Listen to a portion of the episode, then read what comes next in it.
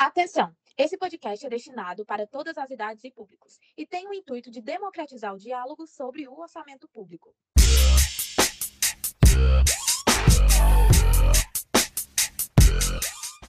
Fala galera, esse é o Orçamento Day, porque hoje é o dia de falar sobre orçamento público. O podcast realizado por estudantes do curso de Gestão de Políticas Públicas da Universidade Federal do Ceará com o intuito de ultrapassar as barreiras da universidade e democratizar o conhecimento da população.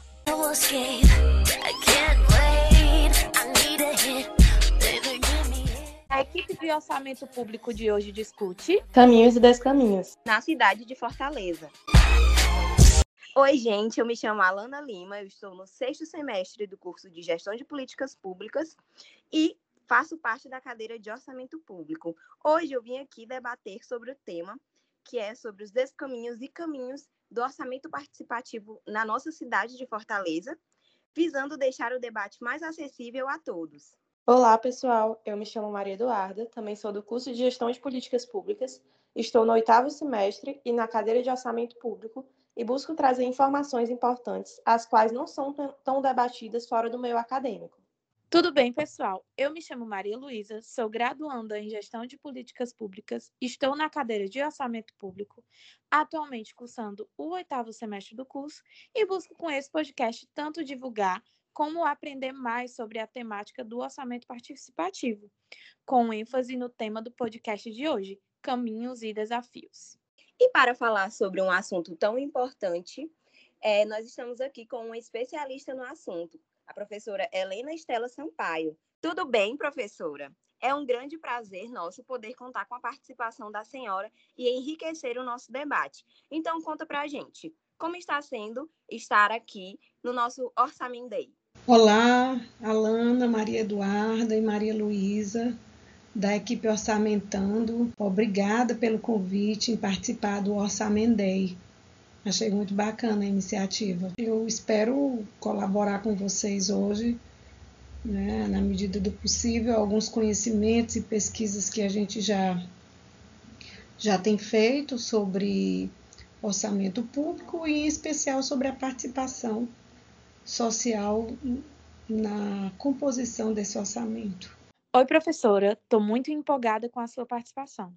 Então, já vou começar a introduzir algumas questões. A gente sabe que para o orçamento participativo ter êxito, é necessário a gente contar com o controle social, sendo ele um indireto, né? A participação popular. E eu fiquei sabendo que a senhora ministra atualmente essa cadeira. Então, me conta um pouco mais sobre. O orçamento participativo ele é uma forma, né, eu diria já consolidada, nem mais uma alternativa, já diria uma forma consolidada de participação efetiva nas escolhas uh, de onde né, se aplicar, de, de como se aplicar. Eita, galera, já vimos que teremos um episódio repleto de conhecimentos, né? Então, declaro que já podemos partir para o tema de hoje. Bom, para que possamos falar sobre os caminhos do orçamento participativo aqui na cidade de Fortaleza, é importante falarmos um pouco do que se trata o orçamento participativo e quais ganhos ele traz para a sociedade. Exatamente, Alana. E muitas pessoas não têm realmente o conhecimento do que se trata o orçamento participativo. Eu mesma só vim descobrir mais a fundo na graduação. Sim, eu também, viu? Mas ainda bem que temos esse espaço aqui para tratar desse assunto tão importante. Professora Helena, você poderia falar mais sobre o que é o orçamento público? O orçamento público, uma ferramenta, digamos, uma, uma forma de participação social que veio para ficar, é um caminho sem volta. É, não acredito que seja mais uma alternativa, uh, como foi no início as proposições né, de, de como isso surgiu uh, dentro né, do que a gente pode dizer é, de, do que seja um orçamento público autorizativo e o orçamento público impositivo. Né? Então, no momento em que se exige que uma parcela do orçamento seja definida pela população, efetivamente o que pode mudar é, são metodologias, mas a, a porta de entrada dessa participação já é algo uh, previsto na, na, na legislação municipal, né, na lei orgânica de Fortaleza. Agora que já estamos craques e sabemos o que é o orçamento participativo, podemos fi finalmente adentrar o tema central desse episódio. Já me sinto pronta aqui.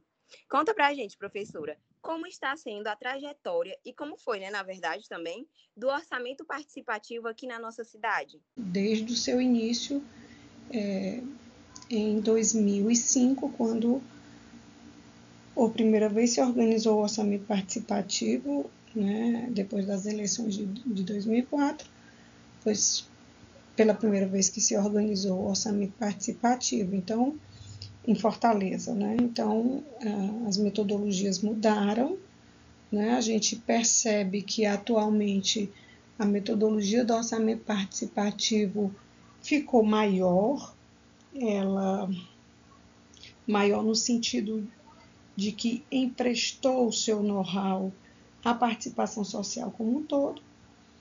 E a gente vê uma possibilidade é, nesse, nesse empréstimo de know-how, nessa concessão, né, a gente vê a possibilidade em que o orçamento participativo possa influenciar além do 1% que a gente tem de influência prevista, necessária pela lei orgânica municipal, a gente entende que a metodologia de participação sendo mais efetiva em termos de quantidade populacional, em termos de qualidade de proposição, que a gente possa influenciar o gestor, inclusive no orçamento autorizativo. O orçamento participativo na atualidade, uma, uma alternativa para a democracia participativa?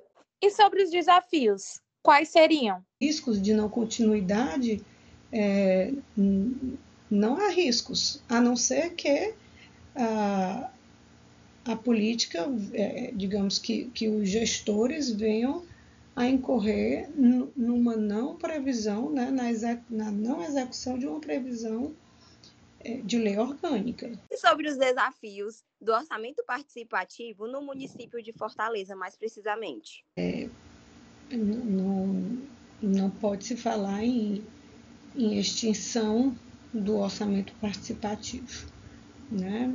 em termos uh, de como isso se aplicar, ser aplicado pelo Poder Executivo Municipal. Né? O que pode haver, é, como vocês estão pensando, uma, uma redefinição, uma modificação das metodologias, como a gente já, já percebeu né? É, que aconteceu né, em uma falha.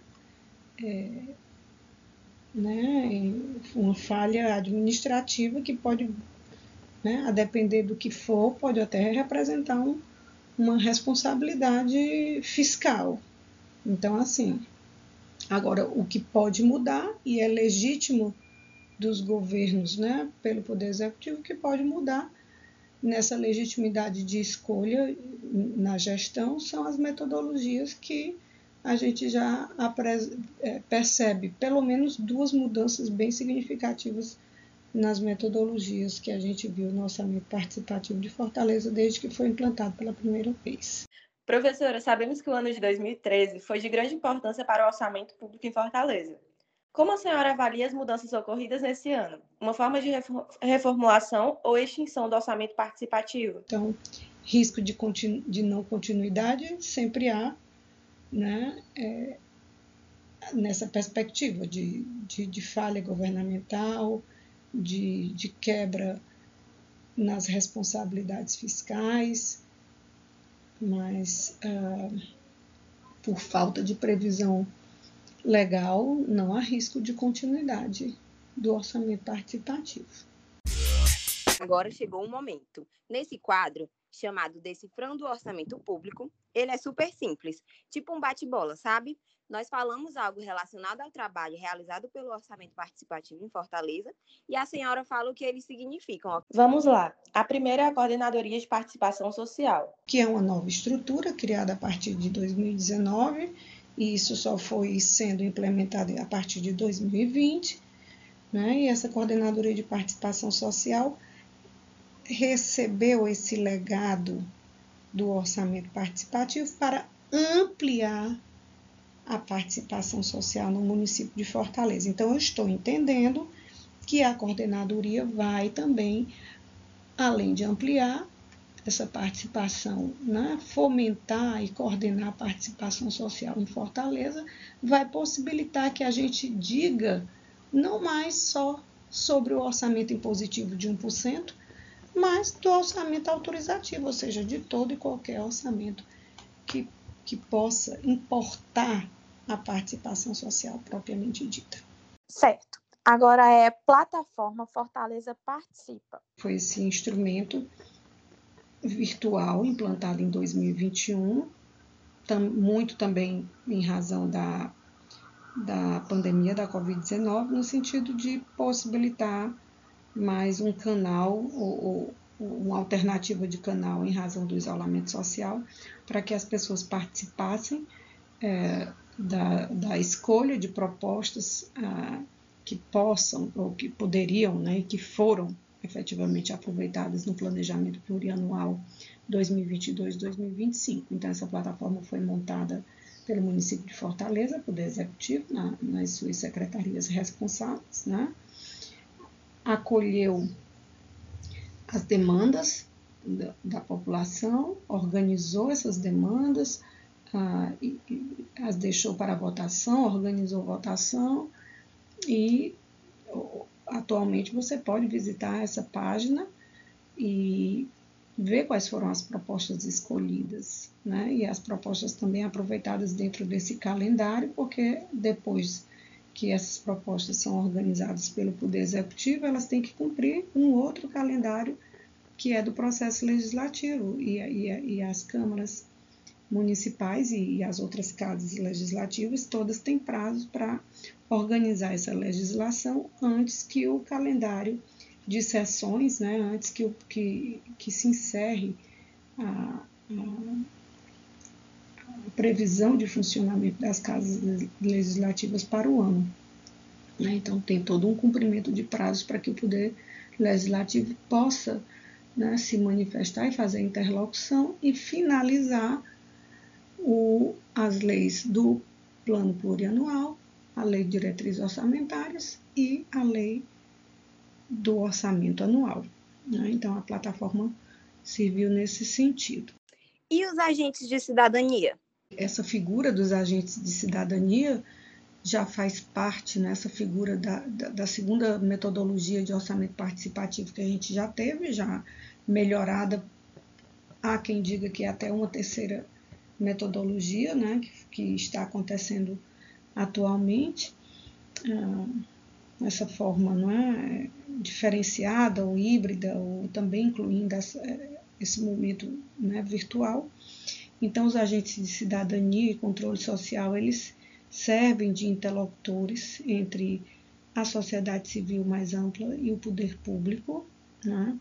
É, eles têm previsão de, de escolha né, democrática e essas pessoas, uh, por conta da pandemia, é, inviabilizar né, organizações de eleição, ou dificultar, enfim, é, os 450 agentes de, que estavam né, é, é, é, nos seus cargos né, até 2020 foram reconduzidos. E justamente por conta disso, né, e essa recondução viabilizou que eles pudessem fazer essa interlocução né, entre a sociedade civil e o poder público é, para é, fomentar, né, organizar, viabilizar essa interlocução e é, de, de uma forma né, com uma atuação voluntária e transversal, que eles possam né, é, é, mobilizar as pessoas, incentivar a participação, colaborar é, de forma propositiva para o planejamento dos trabalhos de gestão junto com a população. Né?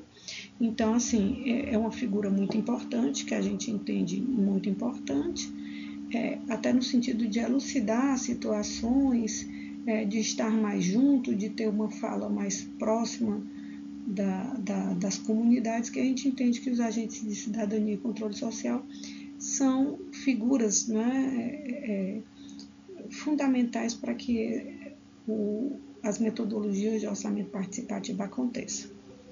Né, ou aconteçam. Então, assim, dentro do, da, da, de um planejamento mais ainda a longo prazo, né, que, que é o Fortaleza 2040, a gente entende que, é, que, que a figura do agente de cidadania deve ser mantida, né, ainda que a gente possa cada vez mais melhorar né, a forma de escolha dessas pessoas, a capacitação dessas pessoas para o controle social, enfim, que a gente possa é, fortalecer a participação social através de agentes que, né, que entendam melhor de como é que a população identifica uma necessidade, de como é que essa necessidade possa estar representada no orçamento público, como não se confundir essa necessidade com propostas já encaminhadas pelo poder público para né, não é, para que esse orçamento impositivo não seja igual ao orçamento que já vem sendo trabalhado em termos autorizativos. Então, assim, tudo isso vai é, dando fôlego né, a essa condução né, de, de, de possibilidades de participação efetiva da população. Era isso. Então, desejo sorte no Orçamento Day e que a gente possa se encontrar mais vezes e trazer esse tema né, é, não só como de proposições para o orçamento, mas também que a gente possa ver é, que essas metodologias de participação direta devem ser eficientes também no momento de ver a concretização desse orçamento e o controle fiscal desse orçamento também. Então, né, que a gente possa seguir todo essa, esse ciclo né, do orçamento público por meio da participação social. Grande abraço. Bom, gente, assim chegamos ao fim do nosso primeiro episódio do Orçamento Day. É, agradecemos muito a participação da professora, que tirou várias dúvidas. Temos certeza que, assim como nós, todos poderão aprender um pouquinho mais sobre o que é o orçamento participativo aqui em Fortaleza. E esperamos contar com a participação de vocês em novos episódios futuramente. Beijos!